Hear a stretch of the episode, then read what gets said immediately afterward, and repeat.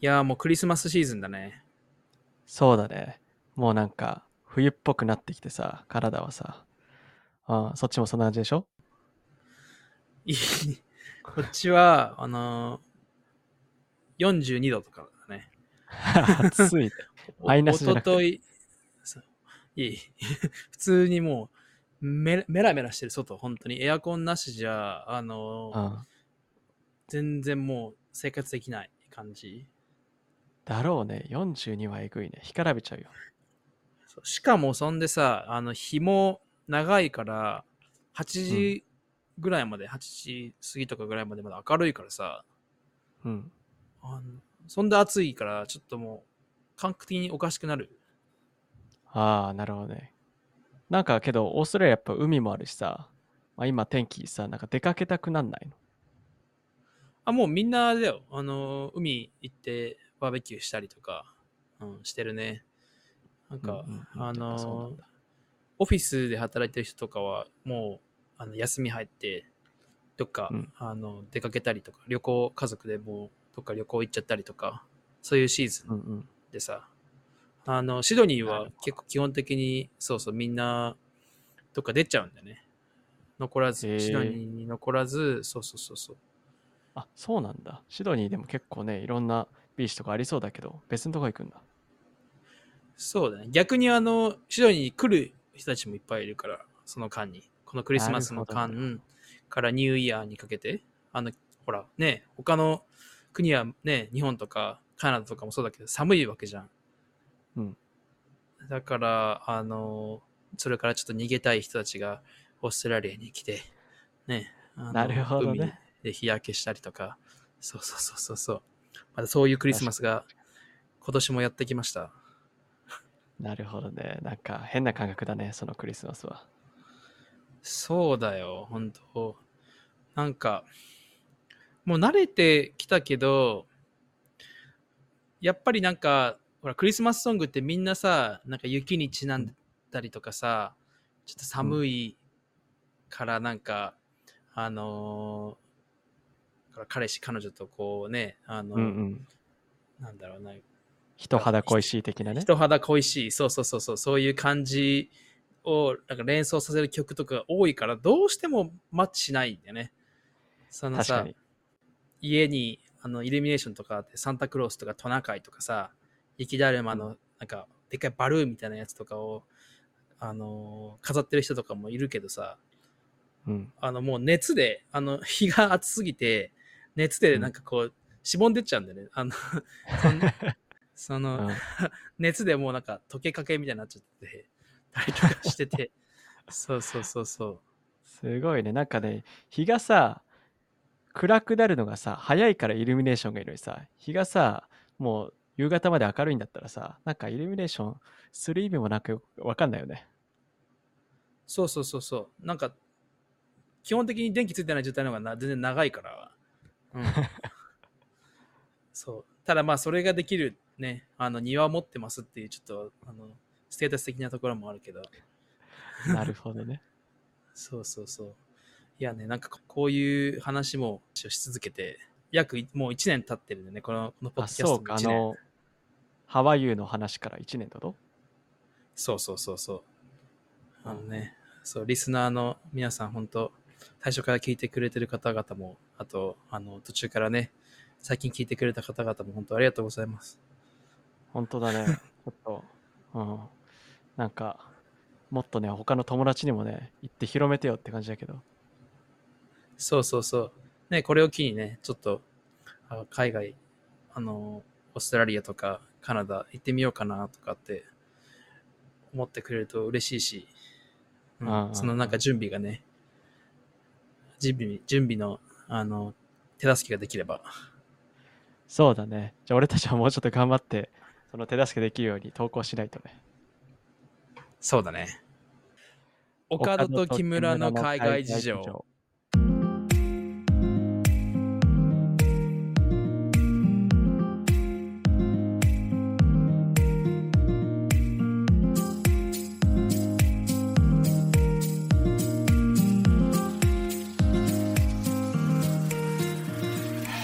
どうも、you going, guys? このポッドキャストでは高校ラグビー部同期オカルト木村の2人がカナダとオーストラリアでの生活を通じて感じるリアルを感じたままに話していくポッドキャストです。このポッドキャストを聞いて、一人でも多くの人が海外生活に興味を持ってくれたら、アプリシエイテ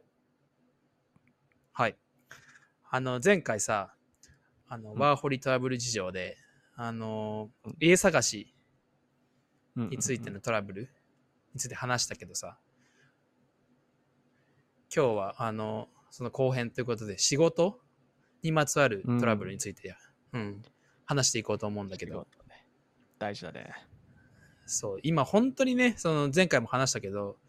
あのワーホリでカナダオーストラリアに来る人めちゃめちゃ増えてるからさうん。あのまあその多い多いしやっぱその分トラブルも多いわけよねうんうん。だね。ちょっといくつか、あのーまあ、仕事を見つけるときうん。とか、あの見つけた後とか、だからさうん面接して採用されました。仕事しました。で、給料もらえる、もらえますとかっていうところでの、なんかいくつかまあトラブルになりやすいポイント。まず一つはさ、あの、給料は現金か、銀行振り込みかとかさ、いつもらえるかとか。うん、そうだね。基本的にやっぱり、俺は、あのー現金で直接給料もらう仕事はやったことないんだけど、でもやっぱりね、現金って証拠が残らないし、うん、できるだけなんか避けた方がいい怪しい匂いはするよね。そうそうそうそう。だから要は、あのー働いてるって証明ができないそうそうそうか。ら、うん、あの、給与明細とかももらわずに、ね、その普通にもう給料日に給料現金でパッてもらわされるっていうのはちょっと、うん。あの、まあ今も全然あるけど、うんうん、だからこそ、あのーその、最低賃金よりちょっと安かったり。もするし、あの、突然ね、あの、もう来なくていいとか言われたりとかするかもしれんし、ああそうだね。そういう時になった時にもう自分を守れる材料が何にもないってことだからね。うん。なんかもともとその、自分でその、現金でもらえるって、あの、人現金金で給料渡されるっていうのを、あの、了承した上で入って、で、ね、それで切られてももう、ちょっと、相談しようがないっていうところがあるから、うんうん、まあ、そこをちゃんと確認した方がいいっていうのは、一つ。あるね。気をつけた方がいいね。あうん。あとは、あの、まあ、その給料のことのちょっと前か、トレーニング期間、その、じゃあ、面接しました、うん採用されました。じゃあ、あの、明日からトレーニング1週間です、2週間ですとかって、やってる間のお給料はもらえますかとかね。うんうんうん。そこも大事だね。俺はさ、最初にカナダで働いたのがホテルだったんだけどさ、なんかうん。ホテルのまず使うコンピューターとか、なんかホテル何室あるとか、どんな部屋があるとかを勉強しなきゃいけないんだけど、それもう座って勉強してるだけでさ、お金もらえてさ、あ、なんかトレーニング期間でこんなんやってるだけで給料もらえるんだと思ったけど、うんうんうん、まあ他の友達に聞いたらあるところではトレーニングって言うから、まあ、トレーニング期間は無給は普通だからって言ってさでワーホリできた人ってあんまり実際さ働き方とかさわからないであの始める人とかもいるからさそねそこで、うんうん、騙されて結局無給のまんま2週間とか働かされてさ結構ねワーホリでお金貯金があってさ来る人はいいけどさ貯金カツカツできてさ2週間無給でさねフルタイムで働かされたりしたらね大変なことになっちゃうからねそうだよ。それでね、なんか家賃も払うとか結構大変だしね。そうそうそう本当に。だからそこはマジで気をつけた方がいい。ちょうどその、あの、トレーニング期間の給料のことでさ、思い出したけど、あの、シドニーに住んでる日本人のコミュニティみたいなのが、あの、Facebook にあってさ、コミュニティグループうん、みたいなのがあって、うん、カナダでも多分しあのバンクーバーとかもあると思うんだけど、あるある。そこにあの、ちょうどそのある、えっ、と、日系の焼肉屋さんで働いてた人が、うんあのー解雇されて、無給、もう給料もらえずに、そのトレーニングを終えて、あの、うん。突然もう来週から来なくていい感じで、こう解雇されて、で、給料ももらえないっていうことを、あの、そのコミュニティにあ投稿して、結構、まあ、あ物議を、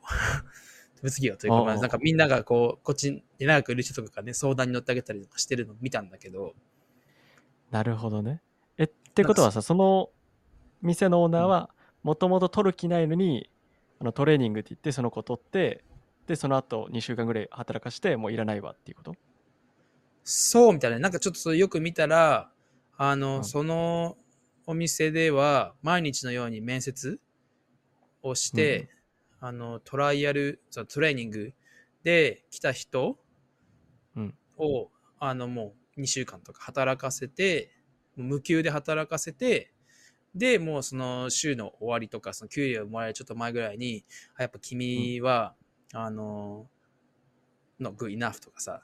あの、なんだっと十分じゃない。もっと、あの、別の子の方ができるから、君はもう来週来なくていいとかって、こう、給料ももらえずに、で、2週間しっかり働いたのに、そこでもう、あの、これ、もしこれで来たりとかしたら、警察呼ぶよとかって言われたりとかっていうトラブル？にいや今、こそれはひどいね。ひどいよね。そんなさ、あの、まあそういう、そのなんかトレーニングだの人たちを無給で働かせてお店を回すっていうのも頭おかしいしさ、すごい自転車操業だよね。うん、どうやってそのまずそれであのやりくりできるのっていう、うん。本当だよね。自転車操業も操業でも立ちこぎしまくってんじゃない立ちこぎ。そうだね。もうのあ あのあやばいね。まあ結構こうなっちゃうのもそのやっぱワーホリの人あんまりまだそのさ来て間もないと全然知識がないからさそのこれが正しい、これが正しくないっていうのがわからないのと今あの本当にワーホリだったり学生だったりでこう来てる人がすすごいいっぱいいるからいいっぱいいて、毎日のようにそのお店あのーなんか仕事を探してるんですとかこう履歴書を渡しに来る人たちが毎日のようにいる状況だと、うんうんうんこうやっぱりね、あの、仕事なかなか見つからないから、見つかった仕事にはなんとかいたいからさ、その、そうだよね。ちょっと無理くりな、あの、ことをオーナーとかマネージャーに言われても、あせっかくなんとかこう見つかった仕事だしやろうってなったりとか、知識もないから、あの、他がどうしてるかとかわかんないからさ、とりあえず頑張ってる、頑張ってみて、見たのに、あ、もう来週から来なくていいとか、そういうふうにこう切られたりとか。いやー、それはかわいそうで、ようやく見つかったと思ったら、それっていうことだもんね。今もうほんと全然フルタイムで仕事見つかるのって稀らしくてさ、そのワーホリで、ラめちゃめちゃラッキーって、こっちでは。その、だから何個も2個、3個、なんかレストランとカフェとかを掛け持ちしたりとかして、せあの、やりくりしてる人もいるし、本当に大変みたいだから、そう。うんうんうんだから、まあ、ちょっと正しいね、何が正しいかっていうところをちょっと、あの、情報を得れるように、得てかないと、あのそういうふうに、なんだろうな、あの、悪知恵のあるマネージャーとかオーナーいっぱいいるからね。ねえねえ、本当だよね。ちょっとそういうのは、マジで、来た時は、うん、知識ないから逆に利用されるから、こういうふうにね、いろんなポッドキャストとかで情報聞いて、準備していった方が、その確率は減るからね。そうそうそうそうそう。あそういえばさ、カナダはビザが取りやすいって聞いたんだけど、それでなんかトラブルとかはあったりしない？あ、そうだね。やっぱビザ関係のトラブルは結構あって、で、やっぱりさ、こっちでさ、仕事探して、なんか住んでる人は、やっぱり残りたい人が多いのよね、カナダに。だか、ら、仕事を探すときに、まあ、ビザサポートがあるかどうかっていうのは、まず聞いた方がいい。で、もしやったら、うんまあ、1年間ぐらい働いて、仕事ぶりが良かったら、あの、ビザサポート、ワークビザ出してあげるよってなるんだけど、うん。うんもう例えば、もともとそんなんやる気ないし、やり方もわかんないけど、まあこの子良さそうだなと思って、サポートする気ないのに取られちゃって。でまあある程度例えば1年とか働いてさでその頃にさ、あのビザサポートはって言ってさあやんないよとか言われたらさもう何にもできないじゃん何にもできないね。ワーホリだったら1年で切れちゃうしね。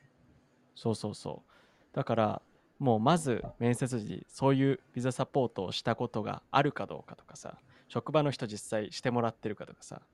うん、そういううん。ことを聞いてからあの働き始めないとそこで実際あビザサポートよくわかんないけどやるって言ったけど今までやったことないよとか言われちゃったらさちょっと心配じゃん、うん。そうだね。うん、それでね帰らなきゃいけないとかっていうのは本当に稀にあるみたいだからそこビザ関係はね、うん、やっぱり気をつけた方がいいよ。そういうところでも、あの、トラブルがあるわけね、カナダだったら。うんうん。オーストラリアであんまないんだそういうのは。オーストラリアでは、ワーホリだと一応、ルールでは、一定な場所、同じ場所では、あの、半年までしか働けないってルールがある。だから、まあ、どっちにしても、そう、その、そこから、スポンサーのビザもらうっていうのは、もう、ほぼないかな。そうだねそのシステム上ちょっとそれはかなり珍しいのかなそうそう。もう入っては、半年経ったら、あの、辞めて新しい子が入ってくるっていうような感じなので、あなるほど、ね、の、そう、そういう、すごい入れ替わりのある、あの、うんうんうんオーストラリアでは、本当だね環境。そうそうそう。そうだね。だから、あのーみんなね、その、できる、できるならね、半年、マックスでも働きたいからさ、うんうん。だろう、ね、最低でも、最低でも、そうそうそう。そうだから、そんな何個も転々もしたしたくないし、けど、うん。あんまり情報もないから、とりあえずみんな頑張るんだけど、ちゃんとしたオーナーとかマネージャーじゃないとね、いろんなトラブルもなりやすいし、うん。うんうん。だねその、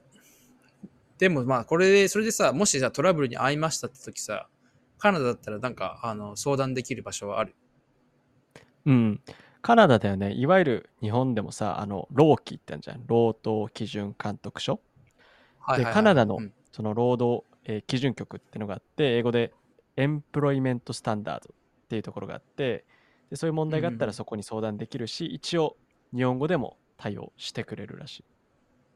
なるほど。あ、日本語でもやってくれるのはいいね。そうだよねオーストラリアでも似たようなきっとあるでしょオーストラリアもフェアワークっていうあの、まあ、ウェブサイトがあってあのそこで電話で日本語をあの通訳して話してくれたりもするしあのこの俺が見たあの日本人のさコミュニティでの